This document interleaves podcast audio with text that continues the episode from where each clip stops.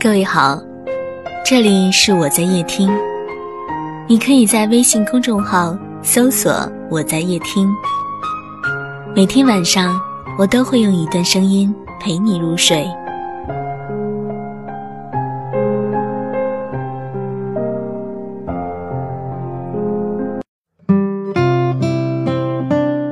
地铁姑娘，我已经关注你很久了。或许你不知道，每天早上上班的时候，我都会在七点十五左右遇见你，不早不晚。要是提早一班或者延后一班，我就看不见你了。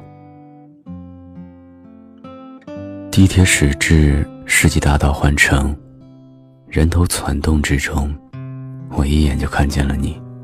每个人都急急忙忙地往前冲，只有你背着双肩包，不快不慢地跟在后面。虽然你每天都会穿不同的衣服，但却扎着同样的小辫。你会慢条斯理地咬着面包，在地铁到来的那一刻，小心翼翼地把面包收起来，因为你永远站在地铁最前端的闸门口。偶尔幸运，还有空座。好多次我都站在你的身旁，悄悄地瞄你一眼，但请放心，我不是偷窥狂或者怪叔叔，单纯因为你的特别和那份简单。你应该教养很好，因为从不见你在地铁上拿出没有吃完的面包，你也不像其他年轻人一样低头看手机，你的背包里永远有一本书。如果我没有看错，基本都是外文原版。你戴白色耳机，我猜想，你听的都是抒情歌曲，不哼唱，不摇摆，单纯的为阅读找到一个隔绝外界的空间。在忙碌的人潮中，你是格外抢眼的那一个，好像聚光灯打在你身上，其余的路人都是浮光掠影一般。匆匆而逝。我不知道你做什么工作，会遇见什么样的人，几点上班，或者几点下班，会遇见什么开心的事，又或者偶尔也会难过悲伤。但单单每日那短暂的几站地铁，足以让我觉得你是世上难得的好姑娘。你会为行乞的人掏钱，会为年老的人让座，会投以陌生人温和的笑。有一次你接电话，我不知道对方是不是你心爱的人，你语气轻柔婉转，即使隔着话筒，我也能听见对方焦急难耐的吼叫。但是你没有皱眉，也没有叹气。反倒是温和着说自己知道了，顺便简单安慰了对方几句。挂掉电话之后，你又开始看书，书本非常整洁，没有折角，也没有书签。要么是你记性太好，要么是你根本不在意看到了哪儿。我突然愿意相信后者，说明你是一个不斤斤计较。而又随性的人，你看书的速度应该很快，因为过几天，我就会看见你拿出的新书。你看的书并不是流行快销的读物，甚至有时候会选择一些生涩难懂的文本。我又突然想到了，你并不是一个焦急的人，所以也不屑与那些浮躁的碎片阅读为伍。在人人都已经拜倒在苹果手机时下。你还用着好几年前流行的翻转式下铺，你比我先一站下车，于是我知道我们正巧隔着黄浦江各自生活。清晨的陆家嘴已经有游客在天桥上拍照，清晨的南京路上也已经有老人们在晨练。其实好多次我都想上前和你说一句话。哪怕一句你好，也好，但是我始终没有开口，而是记住了你啃面包的模样，和一周七天内所穿的鞋，我在手机上做好了记录。你有三双运动鞋，四双高跟鞋，三双皮凉鞋，还有两双雪地靴。不知不觉，我们已经共乘二号线一年零三个月了。而从某一天开始，你再也没有出现过。我以为是我起晚了，后来想，可能是你起早了，但其实，不管我们谁晚或者早，错过一班地铁，可能就遇不到了。我想，你可能换工作了，可能搬家了，可能恋爱了，又或者可能离开上海了。在你消失之后，我突然发现。我已经习惯了每天在你习惯的那个位置，按部就班的过着好似你存在的生活。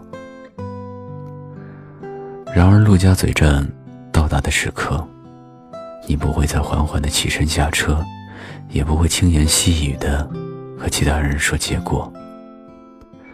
那些你看过的书单，我统统记在了手机里。虽然从头到尾，我都没有说过一句你好。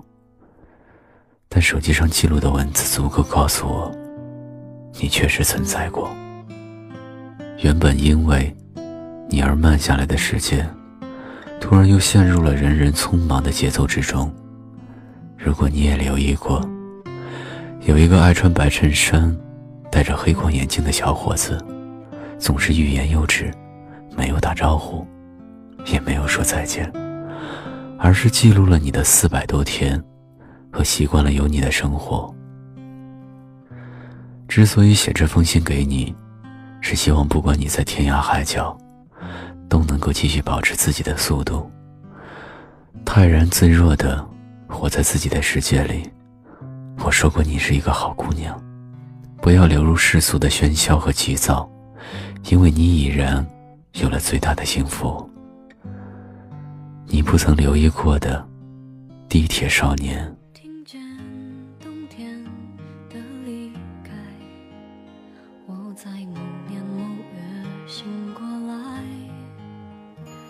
我想，我等，我期待，未来却不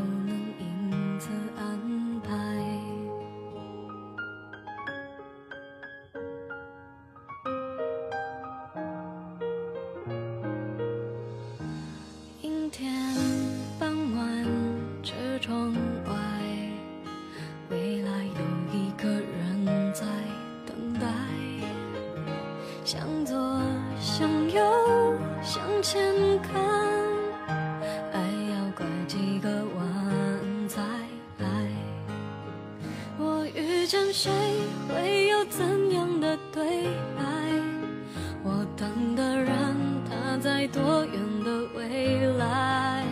我听见风来自地铁和人海，我排着队，拿着爱的号码牌。